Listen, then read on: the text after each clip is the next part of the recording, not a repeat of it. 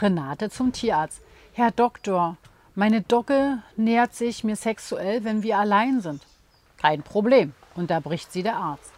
Wenn wir das Tier kastrieren, lässt sein Trieb sofort nach. Um Gottes Willen bloß nicht. Ich dachte eher daran, dass sie ihm die Krallen schneiden und etwas gegen seinen schlechten Atem unternehmen.